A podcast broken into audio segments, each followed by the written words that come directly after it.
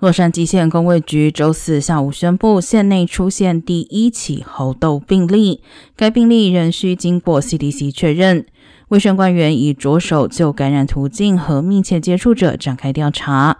目前已知该确诊病患为成年人，有旅行史，并且与猴痘确诊者有过密切接触。虽然他出现症状，但无需住院治疗，正在自我隔离中。整体来说，加州之前已出现过另外三起猴痘确诊，都在北加州，全美累计病例则突破二十例。如同新冠肺炎一样，猴痘目前没有专门的特效药，但有几种不同治疗方式可以帮助缓解症状。